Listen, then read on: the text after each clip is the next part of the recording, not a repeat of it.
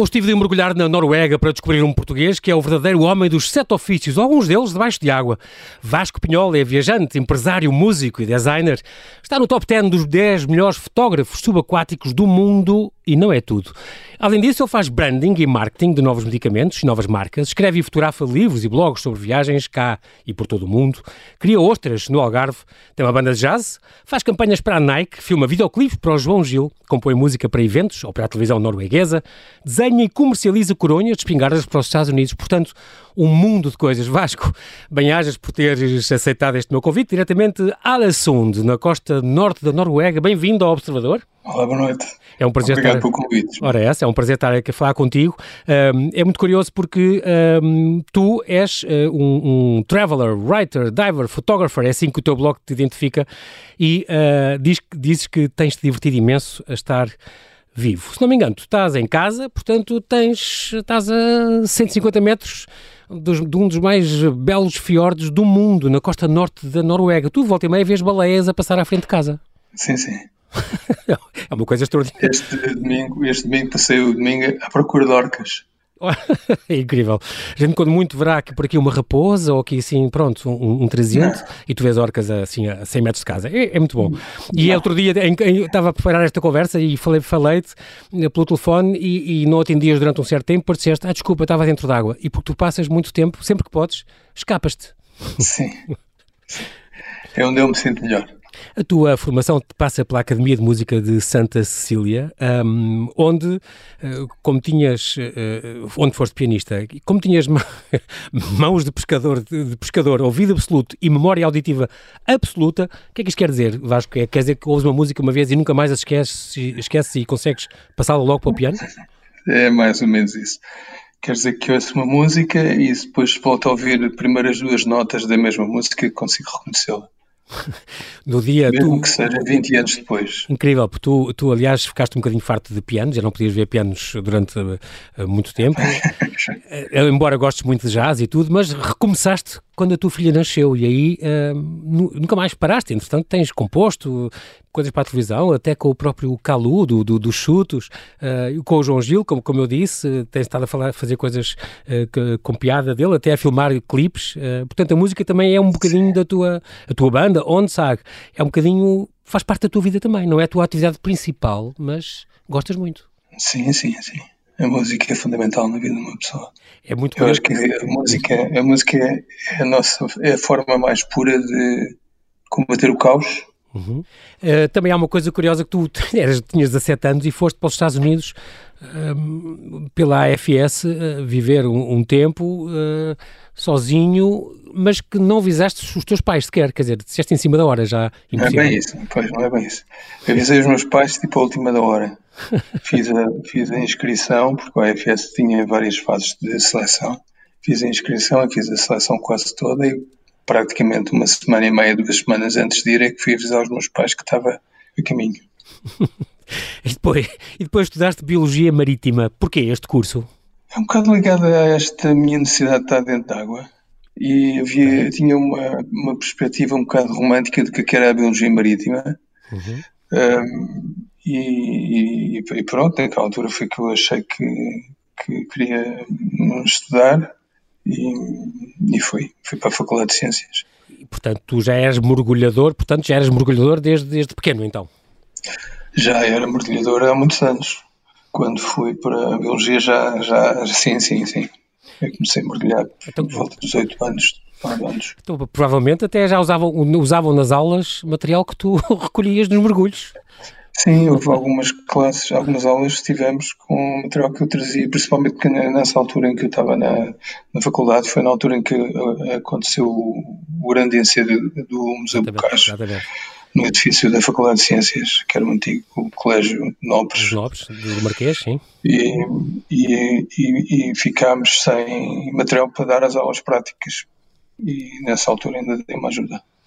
É muito curioso também porque tu passaste depois a nível profissional por uma, eh, uma, empresa, esta Centradur, eh, que foi, foi uma empresa tua, onde isto agora tem a ver com o Infarmed e com um, novos dossiês de aprovação oficial e, e, depois o marketing de novos medicamentos e novas indicações uh, para a indústria farmacêutica. É incrível, porque, porque por exemplo, agora com, com, com as novas vacinas para, para a Covid, seria uma mina para ti, se ainda estivesse nisso. Sim, Sim, talvez. Bem, enfim, uh, a documentação toda do, do, dos medicamentos tem que ser tratada de uma forma científica e, portanto, era preciso fazer, fazê-la com médicos.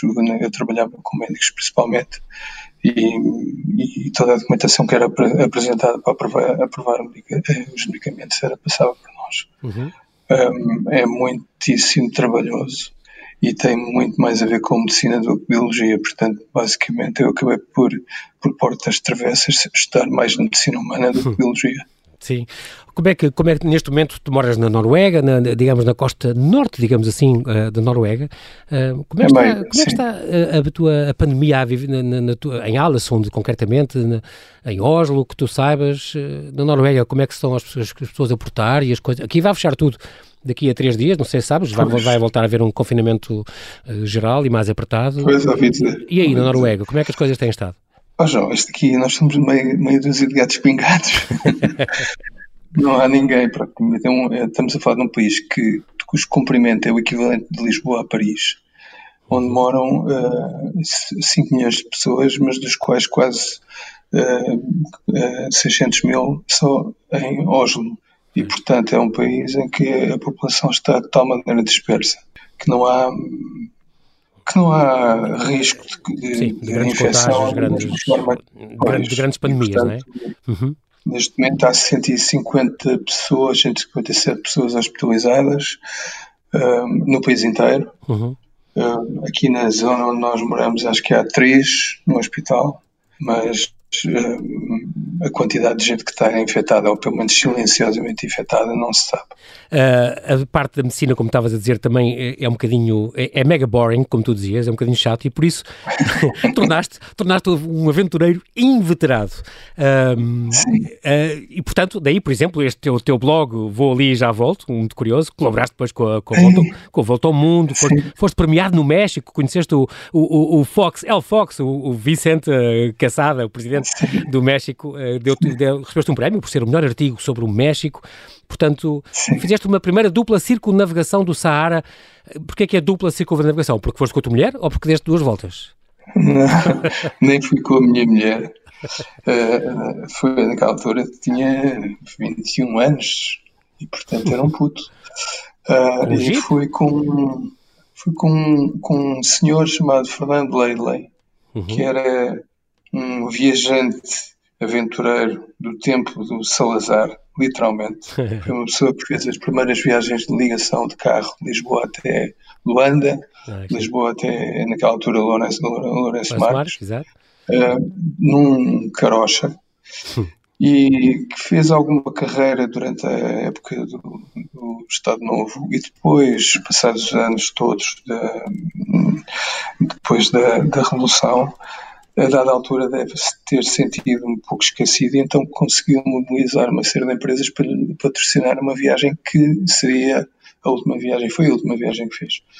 E um dos, uh, um dos uh, patrocinadores, que era a Shell, uh, nesse, este senhor perguntou ao diretor de, de, pessoal da Shell se conhecia algum maluco que fosse maluco suficiente para o acompanhar na viagem e este diretor de. O meu pai trabalhava na Shell e o diretor pessoal conhecia-me bem, uhum. era António Trindade. Fui fazer uma visita à casa dele e tive um encontro com ele. Ele explicou-me o que íamos fazer e eu saí dali e fui comprar uma pazinha.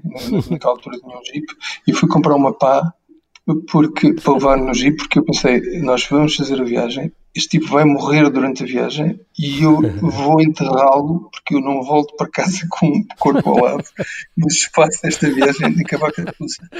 E portanto foi Muito assim nesta mentalidade que eu fiz a viagem. Vasco, ainda antes, agora falar da tua, da tua parte que nos interessa aqui mais hoje, que é a parte da Noruega e do teu, da tua fotografia subaquática, nós sim, vamos sim. fazer aqui um ligeiríssimo intervalo e já voltamos uh, à conversa. Até já.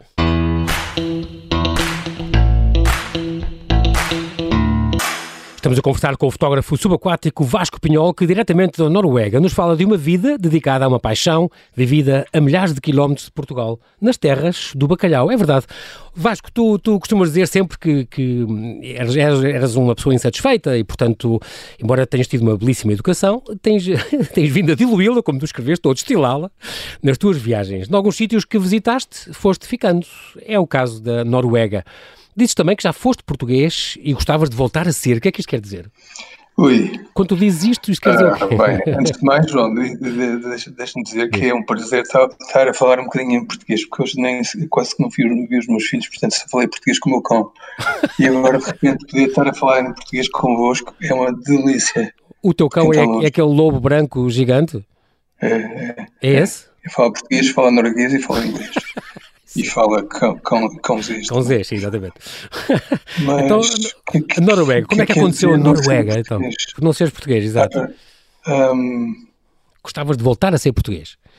Mas tu tens casa cá. Gostava de voltar a sentir. Sim, sim, sim, sim. Gostava, mas gostava de voltar a ter aqueles vícios de português de, de poder uh, ser diletante em relação a coisas que não interessam e ter imenso prazer sobre isso e de, e de apreciar o tempo das comidas e o tempo das, das, das conversas sobre tudo e sobre nada. Um bocado isso. A, mentalidade norueguesa não se, não, não se, com, com, não se compadece com. Não Exato. Não, é tudo muito mais funcional. muito eu bem. tenho saudades da minha ex-disfuncionalidade, digamos assim. tu, entretanto, uh, em 98, se não me engano, uh, foste, conheceste a tua mulher, ela é norueguesa, Erika Copernice. Como é que tu, tu, É porque ela era tradutora e conheceste lá? Ou, ou... Não, não, não. A Erika era que eu fazia. Eu vim, vim aqui em 98 pela primeira vez, vim ao Espaço Nórdico, porque fui a representar Portugal no Campeonato do Mundo de Superfície Subaquática. E a Erika fazia parte da organização. A Erika é mergulhadora ah. e era, nessa altura, campeã, campeã do mundo de rugby subaquático. E, portanto, é okay. tipo. A Erika é como eu. Uh, qualquer de nós, os dois, sente-se melhor dentro d'água do que fora d'água. Eu sinto um bocado de desconforto de estar à superfície falta-me aquela dimensão adicional de subir e descer como um balão. Uh, uhum. E ela é um bocado como eu, portanto foi, foi tipo amor à primeira vista um, aquático. Foi porque, porque tu próprio dizes, alguns, ela mostrou-te que alguns seres humanos podem ser mais belos que golfinhos. Estavas apaixonado, é. obviamente. E dizes que ela é uma mistura, uma curiosa mistura entre uma arquiteta naval, uma sereia e uma pintora que usa a câmara para expressar e registrar o mundo como ela o vê e como gostaria que fosse. Portanto, Exatamente. amor à primeira vista é impressionante e vê-se que é. Um, e a segunda, e a terceira, e a quarta e até agora. até agora. Tem, tem, vocês têm um casal de filhos, não é? Annika e o Christian. Sim. Vivem na Noruega, onde um, não, esta, esta... Os meus filhos chamam-se tem? Os meus filhos chamam-se Ana, Ana e Filipe. Ana e Filipe. Tem, mas e, e em norueguês, como é que se chama? Não, Filipe como, como, em português, não é? Filipe sim, sim. em espanhol. Filipe. E, e, em norueguês, como é que as pessoas o chamam? Tentam dizer esses nomes? Uh, Bom, Ana é Ana, fácil. Ana é igual. Sim, Ana é igual. Ana é igual.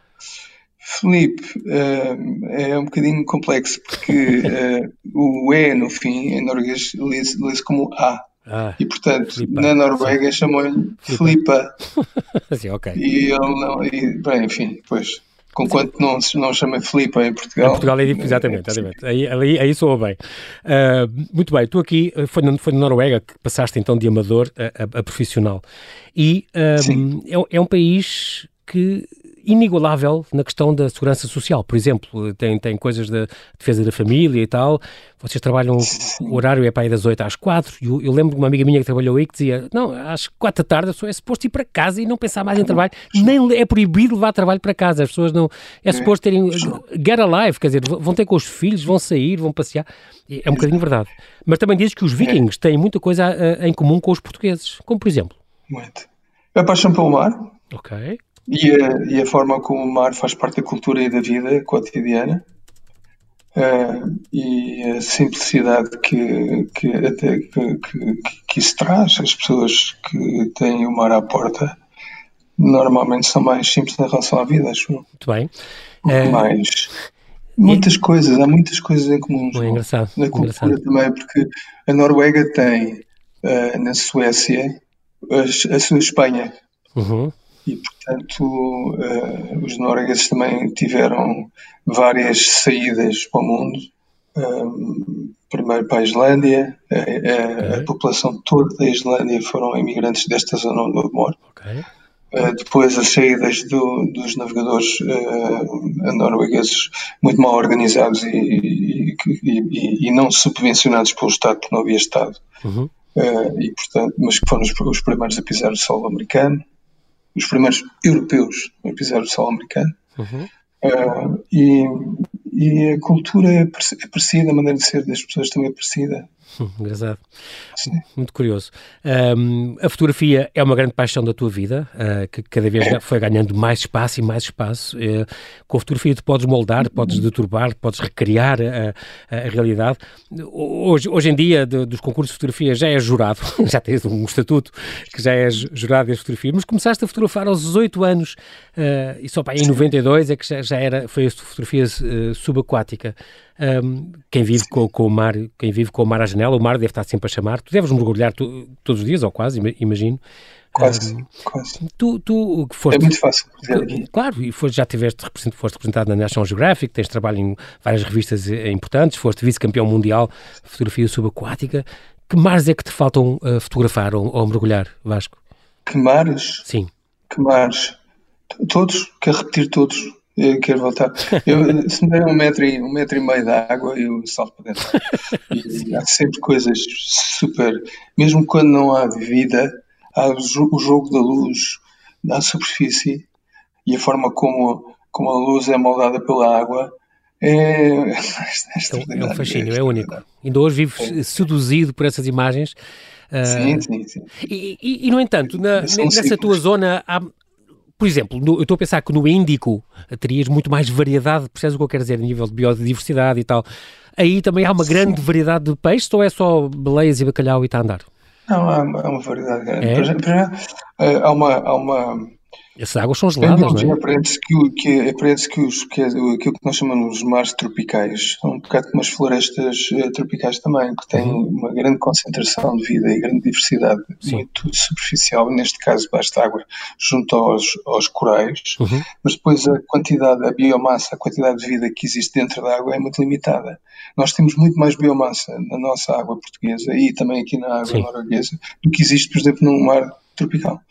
A água é mais limpa nos, nos, mares quentes, exatamente por isso. A água é mais suja aqui e também mais verde e suja em Portugal, porque a biomassa é muito maior. Sim. Portanto, há essa ideia errada de que okay. uh, uh, os mares tropicais, tropicais têm, mais, têm, têm maior visibilidade e a vida é mais colorida por uma questão de, sim, de sim, competição sim. Entre, entre si. Ah. Mas de resto, não.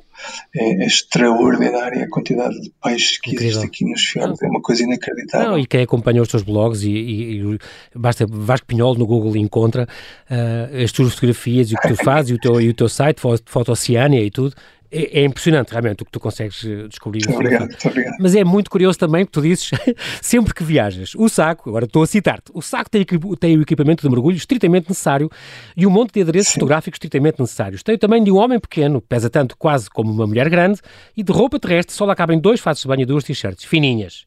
Junto-se uma mochila de fotografia, mochila de fotografia eufemismo para designar uma mochila almofadada e reforçada que deve pesar aí uns 25 quilos e uma mala de mão Sim. para o transporte dos trobes, imagino que sejam luzes. E temos a receita completa é. para o sarilho no momento do check-in. É Portanto, viajar não é fácil quando, quando se é um fotógrafo, em cima, uh, vice-campeão mundial e especialista uh, nesta área, não deve ser fácil. Só a tua bagagem, já nem é as toaletes, só a tua bagagem de trabalho, de trabalho é, é, deve ser uh, o mesmo que nós levamos numa mala grande normal. Sim, sim, eu, eu costumava ter 1,90m, mas agora tenho 1,80m. Foste-me errando. Fui-me errando. E também, mas também não é uma vida fácil nem simples e pode ser perigosa. Tu és especializado em fotografia tecnicamente desafiadora em ambientes perigosos e já tiveste alguns encontros imediatos, como por exemplo em Moçambique. Já, já. já. Que podias ter ficado ali. Sítios. É, já tive vários sítios e já tive um muito engraçado na Madeira, em que fui atacado por, um, por uma foca, uma foca monge okay. Mediterrânea, uh, um macho. Tive três dias dentro de água à espera que eles aparecessem E quando apareceram a primeira uma fêmea, apareceu a primeira uma fêmea, eu estava de facto de, de neoprene, portanto eu próprio uhum. parecia uma foca. Sim, sim. E, uh, e tenho fotografias da fêmea a fazer charme por trás de uma pedra para mim. Entretanto, houve dois machos muito maiores, são bichos grandes, com 3 metros. Bolas? Sim, pai, com 2 metros. E, metros. e ciumentos? E um deles é muito entusiasmado com a fêmea, portanto tem fotografias de, de, da fêmea a ser é, coberta. Com a cortejada. E o outro muito entusiasmado comigo é, e mordeu-me. Primeiro Foi? atacou uma máquina e eu tudo menos atacar a máquina. E portanto uh, pus o braço à frente e ele mordeu-me, mas sem intenção de magoar. Fez um grande buraco, mas não mas um bicho daquele tamanho se quisesse morder, arrancava-me a cabeça entre os não, e, e, por exemplo, em Moçambique, com, com, o tubarão do Zambeze também, que é um dos mais perigosos do mundo, é Sim. tal coisa, como tu estás atrás da câmara, não tens muita noção das distâncias e, portanto, isso tiveste aí. Ah, em Moçambique não tinha noção nenhuma, mesmo. Em Moçambique não tinha noção nenhuma. Em Moçambique foi uma história muito engraçada porque uh, quando cheguei, quando voltei ao Lodge, eu, fazia, eu faço mergulho muitas, a maior parte das vezes faço mergulho sozinho, porque ninguém tem paciência para maturar. Ninguém tem paciência para aturar um fotógrafo. Isso não é perigoso? Ir para, para águas perigosas sozinho? Não, sempre, sempre ouvi dizer que nunca se deve fazer esses mergulhos sozinho. Lá vais tu. Não, eu não devia dizer isto publicamente, mas o excesso de confiança que mergulhar acompanhado dá é Pode ser perigoso complicado. também. Exato. Pode ser contraproducente. Eu, Sim, e a humildade que mergulhar sozinho produz é muito. aumenta, potencia muito a segurança. Eu tenho o meu equipamento é todo redundante, não vou para dentro da água sem ter certeza que tenho pelo menos três de cada coisa para funcionar se falhar uma delas. Okay. E, e, portanto, é tudo controlado. Agora, na realidade, ninguém tem paciência para atirar fotógrafos, porque eu, quando encontro uma coisa qualquer que me interessa, sou capaz de estar uma hora e meia dentro, à volta dela, mesmo que tenha 10 centímetros quadrados. E estava a mergulhar sozinho no Bazaruto, um, e a dada altura as, uh, as pesquisas que eu estava a fotografar desapareceram todas, e eu olhei e vinha na minha direção um tubarão do Zambés, a ter uma atitude muito estranha, a bocejar. Eu nunca pensei que um tubarão pudesse bocejar uhum. e arquear uhum. as costas e, e, a puxar as barbatanas peitorais para a frente. E eu pensei, deve estar doente, coitado. Uhum. E portanto, como não tinha mais nada, não tinha nada dentro da situação, pensei, pelo menos vou tirar partido, vou tirar uma fotografia. E comecei a avançar para ele e ele a avançar para mim e eu avançar para ele, e ele avançar para mim, e depois, quando estávamos perto, fotografei com a máquina que tinha grande angular, que tinha dois uh, flashes muito grandes, um de cada lado. E eu acho que o tubarão já estava um bocadinho desconfiado da minha atitude, não estava à espera. Os tubarões não têm propriamente grandes predadores Sim. e não estão à espera de atitudes agressivas. Mas eu acho que ele, quando eu disparei a máquina e ele viu os dois strobes, eu acho que eu até eu acho que ele até soltou, até soltou gases, desapareceu instante. Foi, foi isso que eu ouço. Foste salvo, salvo pelos flashes, portanto. Sim, mas sem noção nenhuma. Depois, quando voltei para o Lodge e expliquei ao dive leader o que é que tinha acontecido, ele ficou pálido como a cal e foi buscar um livro e foi-me ler, deu-me a ler e tive a ler e aquilo que era o comportamento que eu pensava que ele estava doente era o comportamento de ataque do tubarão de Zambeze, que é o bull shark e que é um dos, um dos bichos mais uh, agressivos que há dentro da água. Portanto, tive a sorte de ser fotógrafo também aí. Bolas, sim, é assustador, mas é realmente é não, é, não. É, é, não ter a noção. Ah, hoje em dia achas ótimo, mas na altura, se soubesse, se calhar não tinhas ido. Tu, também... que eu mais estás...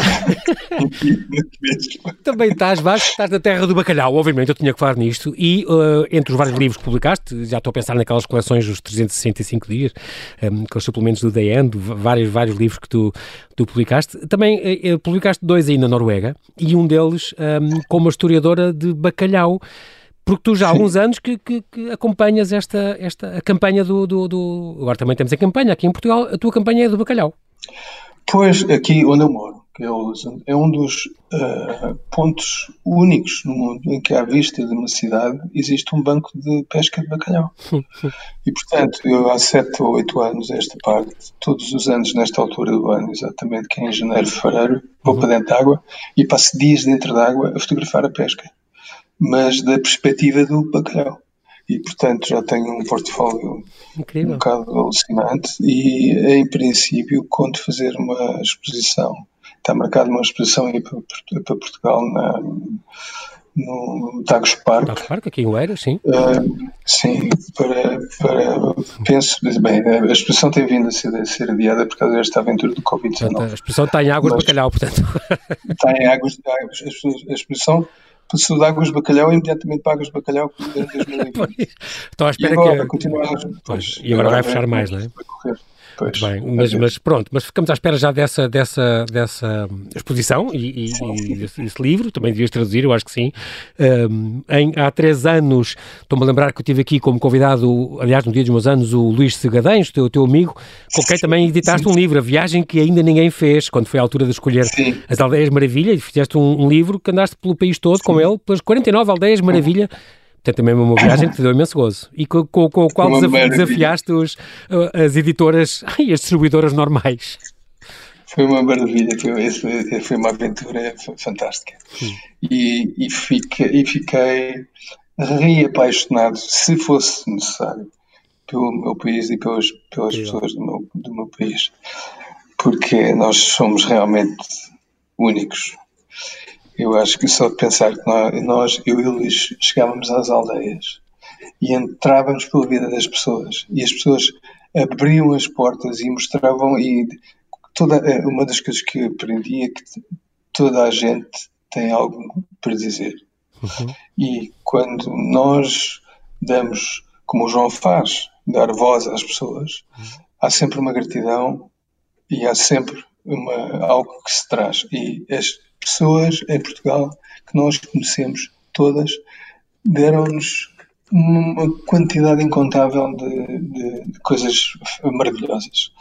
E, e, e, sempre com sempre com um sorriso e sempre com boa vontade nós chegar se, se, eu, se eu tentasse fazer isso num país qualquer eh, ficava logo à primeira porque ou chamavam a polícia mandavam-nos prender ou então davam-nos um tiro. E em Portugal não. Foi é inacreditável. Portanto, nós somos um, um povo inacreditável, extraordinário. E mais valor tem vindo de nós aqui, já não ligamos tanto, Vasco, e é muito bom ouvir isso de quem sempre foi português, e, e, e mas está lá fora já há quase, há quase 10 anos, e, e portanto, embora tenha casa cá e lá, e, e é muito engraçado porque tu, volta e meia, vens cá, mas não vens cá, tu já vieste a Portugal quantas vezes? De carro? De carro, de carro. Ui, então, os primeiros 10 anos que tive com a Érica, portanto, nós casámos ao fim de dois anos e depois a Érica viveu 10 anos comigo vivemos em Portugal. Uhum. E viemos aqui 3, 4, 4 vezes de carro. Duas das vezes de Jeep. De Land Rover. Estamos a falar a 4 mil quilómetros, quer dizer, isto são 45 Não, horas de. 5, 5 mil quilómetros. É impressionante.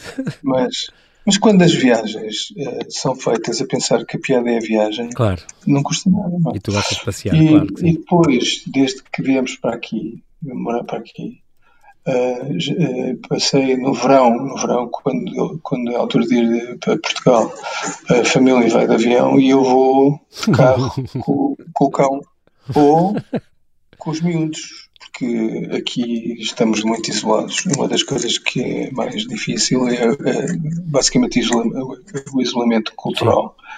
Estamos muito longe do centro uhum. do mundo e, portanto, uma das oportunidades que tinha durante o verão era pegar nos medos no carro e irmos pela Europa fora, parar nos museus todos e mostrar-nos eh, coisas que Tenho... de outro modo não se Muito importante. Tenho uma última, uma última questão, nós temos um minuto e meio, uh, uh, Vasco, mas que tem a ver com o remo. Tu tens, em, em 2014, portanto, estamos há seis anos, tu fazias remo na faculdade e um, reparaste um dia que as fotografias de remo que havia nas campanhas, nos concursos, eram sempre as mesmas e iguais há, há, há 40 anos. Então decidiste mudar isso. Sim. És amigo de um grande campeão e depois até a Nike Sim. aproveitou essa ideia. Conta lá como é que se apareceu. Sim. Foi, daí comecei, comecei a pensar, eu faço fotografia subaquática e gosto muito de fotografar a superfície e por que não juntar as duas coisas? Porque gosto muito de remo pensei, vamos mudar a, a, forma como o remo é.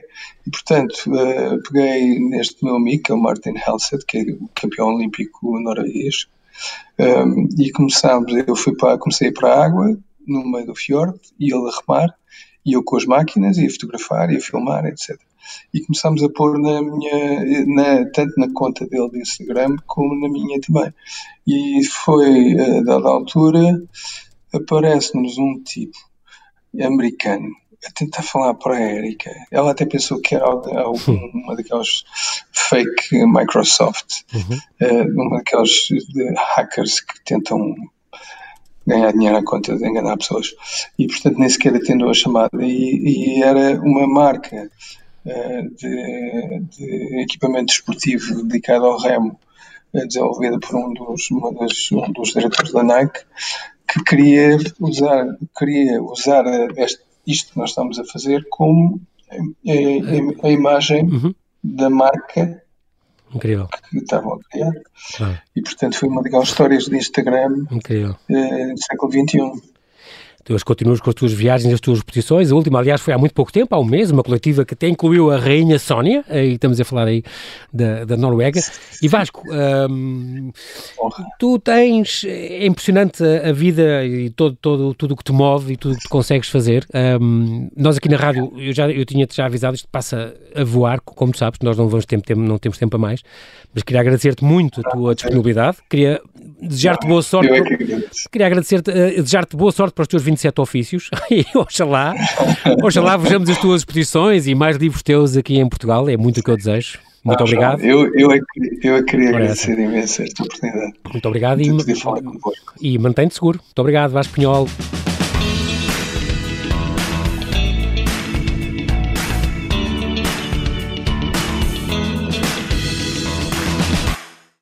Obrigada por ter ouvido este podcast. Se gostou, pode subscrevê-lo, pode partilhá-lo e também pode ouvir a Rádio Observador online em 98.7 em Lisboa e em 98.4 no Porto.